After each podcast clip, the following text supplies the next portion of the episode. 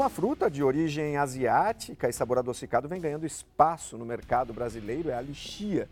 Em Itaí, no interior de São Paulo, a empresa British Lixias produz 12 variedades da fruta e também é pioneira na produção da noz da lixia. Sobre esse assunto, a gente conversa agora com o Ricardo Soares, que é engenheiro agrícola e proprietário da empresa. Seja bem-vindo, Ricardo. Muito obrigado, Romeu. É um prazer enorme estar aqui falando de uma coisa que a gente gosta tanto e investe bastante, que é a lixia. Lembrando que todas as sextas-feiras tem um episódio novo do JR Agro nas plataformas digitais da Record TV a tradição da sua família é no maracujá, na produção de maracujá. Como é que foi essa mudança para uma fruta que nem era tão popular assim no Brasil como a lixia? Então, Romeu, meus pais, eles compraram essa fazenda, fazenda Coatiara lá em Itaí, em 87, e depois de muitas tentativas de várias explorações, em 98 começaram a investir com maracujá azedo. E foi um investimento bastante forte, eu gerenciava para os dois a propriedade, em 2002 já estávamos com perto de 35 hectares, faturando 1,2 milhões de reais. Para uma fruta como o maracujá era bastante na época, né? É... E estava indo bem até 2006, né? Termos o problema da, de um vírus do endurecimento do fruto, o PWV, e esse vírus tomou o pomar. Em 2007 o faturamento já tinha caído para 190 mil reais. Né? É, no ano seguinte, 2008, meus pais resolveram vender a fazenda. Foi o momento da crise econômica mundial, dos subprimes. É, não tivemos ofertas, pelo menos que remunerasse o que eles esperavam. E eu e minha mulher Adriana resolvemos comprar a fazenda deles. E aí começamos a estudar, buscar informações, né, para escolher uma outra exploração, né, primeiro, que não tivesse uma doença incurável como o maracujá e que eu e minha mulher gostássemos, né? E principalmente que desse um faturamento na época de acima de 40 mil reais por hectare por ano de vendas, independente do período para chegar a isso. Surgiram duas opções: ervas medicinais e aromáticas e lixia. Minha mulher foi fazer um curso na Unicamp de ervas medicinais, né? E eu fui explorar consultores e mais informações da lixia. Resolvemos contratar dois consultores que visitaram a fazenda para analisar a tal da aptidão. Os dois consultores disseram que a fazenda serviria para as duas opções. Mas quando a gente falou que queria plantar 100 hectares de ervas medicinais aromáticas, o consultor dessa área falou: vocês estão malucos. 5 hectares de qualquer uma dessas babosa, dessas opções, vocês explodem com o mercado. Foi escolhida então a lixia. E nada de ervas aromáticas? Nada. Nenhum hectare? Não. Eu estava vendo, vocês produzem 12 variedades. No Brasil conhece-se essas 12? Eu pelo menos não conheço. Não, Romeu, é muito interessante porque o consultor que foi nos visitar para dizer que havia aptidão da fazenda para lixia, ele é professor da, Uni, da UNB, o Oswaldo Emanich, ele nos disse, Ricardo, se vocês forem plantar lixia, não façam como todos daqui. Só plantam a lixia comum, o nome dela é bengal. Essa lixia não é tão doce, ela é bastante produtiva, mas o brasileiro só conhece essa. E como todas as frutas, há outras variedades. Ele nos disse que havia mais de 100 variedades de lixia no mundo. Né? Então ele falou, explorem a característica de diversidade da lixia. Quando vocês apresentarem isso ao mercado, vai ser uma grande novidade. E aí, em 2011, em novembro, nós plantamos os primeiros 1.950 pés de lixia e na época já plantamos seis tipos, tá? Foi quando a gente começou a nossa, eu e minha mulher começamos a nossa jornada com lixia. Mas para o mercado brasileiro é a comum, que é a Bengal, é, é, é, a que sai mais ou vocês estão conseguindo colocar no mercado as outras? O nosso pomar, hoje ele, a gente começou com 1.950, hoje nós estamos com 26 mil pés, são tem 113 hectares de lixia lá na fazenda. Nós temos 12 variedades, mas 7 a gente já colheu, né? já rebatizamos e já colocamos no mercado. 5 a gente plantou, como a lixia demora de 4 a 5 anos para dar a primeira colheita, a gente nem conhece as lixias que vão sair dessas 5. Mas dessas sete, o nosso O nosso pomar, 11 mil pés dos 26 mil são da comum, a gente não podia entrar é, brigando contra o mercado. Então nós temos a lixia comum, é a maior parte. Em segundo lugar, nós temos uma variedade chamada Brewster, que nós demos o nome de Tutti Frutti, o sabor dela é, lembra é, aquele chiclete Tutti Frutti, né? A que os brasileiros mais gostam é a lixia gigante, ela é 50% maior do que a lixia comum e mais doce, né? É, o nome da variedade lá na China é Fei Xiao e a mais rara é não sabemos ainda se houve uma mutação, mas é uma variedade que a minha filha do meio, a Luísa, encontrou. Temos uns 30 pés, né? E ela pediu para dar o nome de Luísa. e, e, o pai não, não reclamou, não né? posso brigar, empresa familiar. e as mudas vieram de onde? As mudas nós encontramos em Taquaritinga, justamente porque esse, esse professor da UNB, o consultor, ele tinha trazido entre 2004 e 2006 uma série de variedades para o Brasil e depois essas variedades foram esparramadas dentre alguns produtores e produtores de muda. Um desses produtores de muda de Taquaritinga foi quem iniciou uh, o fornecimento dessas variedades diferentes. Agora, assim, o, o principal produtor, China, mas existem outros, outros grandes polos e com características específicas também? A China produz ao redor de 2 milhões de toneladas de lixia por ano. O Brasil, 3 mil toneladas. Em segundo lugar, o segundo maior produtor é a Índia, com 600 mil toneladas. Né? Mas o que a gente vê é que a maior parte dos grandes produtores está na Ásia. Então é China, Índia, é, Vietnã, é, Tailândia, Taiwan, Austrália, Uh, agora, Madagascar indo aqui para a África. É, nas Américas se destaca um pouco, basicamente, México e Brasil. As características climáticas do Brasil são propícias? Ela é uma fruta subtropical, então a lixia, se a gente planta ela numa região tropical, né, com bastante calor e umidade, ela não para de crescer, ela vira uma árvore enorme, mas não dá fruta. A questão da florada, né, necessita de algumas horas de frio. Por isso que essa região aqui é, do, do, do, sul do estado de São Paulo, norte do Paraná, Minas Gerais nas, nas, nas áreas mais altas, né, de maior altitude, sim, nós temos boas floradas de lixia.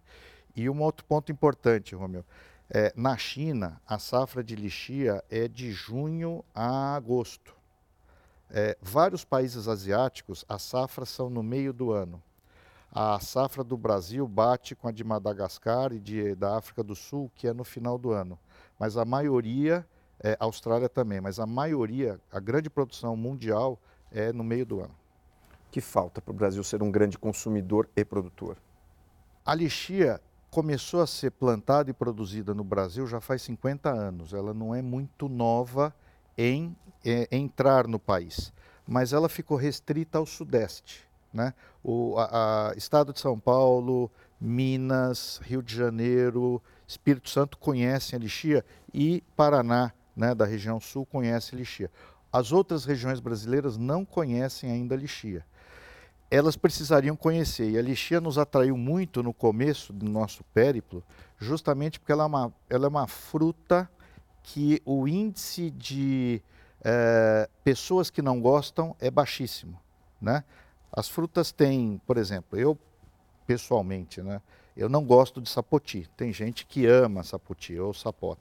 As frutas têm quem gosta e quem não gosta. Dificilmente alguém não gosta da lixia. Por isso que os chineses a chamam de rainha das frutas. O risco de você ter uma doença como houve com o maracujá é menor?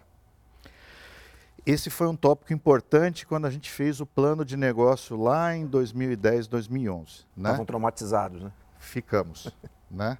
É, então a gente pesquisou. A lixia, ela tem uma doença complicada, uma doença chave que advém de uma praga chave, né? É o ácaro que causa a erinose, a doença. Então, para quem produz lixia ou para quem acompanha, já deve ter visto, a folha fica com um veludo marrom embaixo, a folha enruga e aparece umas brotoejas. Esse é o problema, diminui muito a produção. Quando a gente começou, em 2011, Ô meu, a, essa doença já tinha chegado no Brasil em 2007 e 2008, mas é uma doença controlável com acaricida. Se a gente controla o nível de ácaro do pomar, a gente consegue fazer produção econômica. Olha, antes do programa começar, antes da gente começar a gravação, o Ricardo me apresentou aqui a noz de lixia que eles estão produzindo. É muito gostosa mesmo. Você quebra aquela casquinha dela e come como se fosse uma tâmara. Como é que, como é que foi a ideia disso? Ela já é, é, é esse tipo de produto já é popular em outros países? Como é que foi que surgiu essa história? A lixia é uma fruta que ela tem um, um desafio muito grande. A logística dela é complicada. Você colhe a lixia, você tem que colher ela madura ok? Se você colhe ela antes de chegar, como no caso de maracujá, de melão, ela não chega fora da árvore, ela só amadurece na árvore. E todos os pés, se você tem poucos ou muitos pés, todos amadurecem junto, se forem de uma variedade só. Tá? Várias variedades a gente maneja um pouco isso. Mas a logística é complicada, porque em seis a sete dias ela escurece e perde o valor comercial. Então, o que, que acontece? Você, produtor de lixia, tem que conviver com volume de perdas. Você não consegue comercializar e colher todo aquele volume que amadureceu na época que você tem que entregar para o consumidor, para as redes de supermercados, varejões, etc. Então a gente tem perda. E aí veio a ideia, precisamos colocar uma indústria, a gente já estava com o pomar crescendo né, dentro da fazenda, os plantios anuais, temos que colocar uma indústria para trabalhar com essa parte que a gente não consegue colocar no mercado. E aí a gente foi estudar isso. Na China, 30% da produção de lixia vira a nós, que você provou. O pessoal seca em terreiros, nas ruas, deixa a lixia no sol e em uma semana, uma semana e meia, ela seca e fica daquele jeito conseguimos desenvolver, com a ajuda da CAT aqui do estado de São Paulo, um forno que em 40 horas a lixia entra com 70% de umidade e sai com 18% de umidade sem quebrar a casca. Não precisa manter em, em refrigerado, em, em, em geladeira, e a lixia tem durabilidade de um ano e você quebra a lixia. Né? De uma forma muito simples, né? Tanto que eu, eu apertei aqui. Voou casca. a casca ela é, ela é, é, muito fácil, é né? É facinho, né? Diferente de uma noz que você tem que quebrar, Isso. ou de uma castanha do Pará. É, não precisa de um quebrador de nozes, você Sim. quebra com a mão. E aí está intacta lá dentro, a lixia passa, a lixia desidratada, né? Que é a noz de lixia. Mas em paralelo a isso, a gente também já que tínhamos entrado nesse assunto de desidratação, fomos pesquisar em São Carlos uma indústria que liofiliza frutas e eles fizeram alguns testes com a gente para fazer a lixeira liofilizada. Conseguimos fazer esses dois produtos, entramos no mercado. Né? E justamente com esses dois produtos nos candidatamos no Agrifutura. E vocês venceram, foram premiados no Agrifutura, né? Isso, foi uma satisfação bastante grande inusitada, não esperávamos. A gente se inscreveu, vamos ver o que dá, vamos mas concorrer. eram 105 startups hum. de todas as áreas do Agtex, né? A gente falou, vamos, vamos ver se a gente se inscreve, pelo menos um pouquinho de promoção, de divulgação a gente consegue. E o prêmio era dividido em três categorias. A nossa categoria era de startups que já estavam vendendo, né? É, escala e tração e concorremos no dia com outras 24 startups de altíssima qualidade. Mas quando a gente fez a degustação rápida com os jurados, eu acho que foi o que nos ajudou, além de ter ido bem naqueles pitches, né, que são as apresentações rápidas. Mas foi muito, muito emocionante. A premiação é uma imersão em Israel. Qual a importância disso para vocês? Romeu, Israel é o berço de muitas agtechs e food techs, né? as startups de agrícolas e as startups de alimentos. Então, é, estamos caminhando forte para essa questão de industrializar a lixia para resolver o problema logístico da colheita concentrada e de shelf life estreito, seis a sete dias. Para nós, a oportunidade de fazer essa imersão, conhecendo tantas experiências positivas e principalmente podendo abrir os nossos problemas com a lixia aqui no Brasil, para que eles possam dar dicas, assessoria, etc., é uma, uma chance de ouro para que a gente possa ganhar anos em dias com essa vivência lá. Como é que vocês estão fazendo para inserir cada vez mais essa fruta no mercado? A nossa empresa é uma empresa familiar e basicamente a gente começou a ter os produtos prontos, né, dentro de embalagens específicas tal a partir do ano passado. Então, como tínhamos já contato, a gente faz volume grande de venda com as maiores redes de supermercado aqui do, do da Grande São Paulo, né? A gente aproveitou essa sinergia de vender fruta fresca para conseguir abrir o mercado para as frutas industrializadas, já que são novidade. Né? Então, uma das redes, né, a segunda maior rede do país, já abriu as portas para a gente colocar nas suas lojas a noz de lixia, a lixia liofilizada. Conseguimos um contato bom, aí eu falo de vendas por atacado, né? com uma, uma empresa de entrega em casa, de compra pelo, por aplicativo. Né? É, e no varejo, é, minhas filhas desenvolveram um e-commerce já no ano passado, no segundo semestre, é, que está vendendo para o Brasil inteiro. E estão fazendo vendas em mercearias, padarias e redes menores também, porque é um produto ainda, Romeu, não dá para a gente esconder que é um produto para uma classe de melhor poder aquisitivo, dado que agrega muito valor e agrega preço. Isso foi uma mudança de estratégia também, né? Passar a vender para os supermercados, porque antes se concentravam em Ceasa, como é que era isso? A gente começou, nós fizemos a nossa quinta safra, nós estamos com 11 anos de lixia, mas como os quatro, cinco primeiros anos é só é, plantar a muda e deixá-la desenvolver sem colheita, nós inteiramos em dezembro, janeiro do ano passado a quinta safra. As três primeiras safras nós vendemos a grande maioria da fruta para a Ceasa. Um produtor vende para o Ceasa mais ou menos a lixia, vendia R$ reais o quilo. E isso não remunerava custos. O Ceasa pegava essa lixia e revendia para uma rede de supermercados por R$ reais o quilo. E o supermercado vendia para o consumidor final a 20 reais o quilo, ou seja, 10 reais uma cumbuca de 450 gramas. Né? É, e essa lixia chegava na gôndola do supermercado com dois dias de colhida. Então, seis a sete dias, só restavam quatro até ela começar a escurecer. O que, que a gente resolveu fazer na fazenda, Romeu? Farm to Table, que é um sistema aí é, que os americanos trabalham muito. Então a gente colhe a lixia hoje de manhã, embala essa lixia hoje à tarde, né? Entra com os pallets das, das caixas de papelão da lixia hoje no final da tarde, até as duas da manhã está no CD dos supermercados, na gôndola às seis, sete da manhã. Ou seja, colhido hoje, no dia seguinte de manhã está na gôndola do supermercado a fruta ganha um dia de, de shelf life, está mais bonita, está mais fresca e nós estamos vendendo pelo meu, o supermercado está vendendo pelo mesmo preço que vendia antes e nós conseguimos ter remuneração no preço que não, não tínhamos antes, porque a gente incorporou a margem do atravessador. Basicamente, isso já mudou de perfil a nossa produção de lixê. Começamos a ganhar dinheiro com lixeira fresca. Teve que investir em tecnologia. Tivemos que investir, fizemos uh, um packing house bastante robusto, tivemos que investir numa estrutura semiautomática, porque a lixeira é colhida o galho inteiro, é quebrado do pé. E a lixeira, o galho, ele é debulhado numa máquina já no packing house, né? É classificada a lixia que não está muito perfeita para ser vendida fresca, aí ela vai para a indústria né? e a gente pôs a indústria também no packing house. As lixias são selecionadas, colocadas nas cumbucas, embaladas, selo de rastreabilidade que essas redes exigem. Né?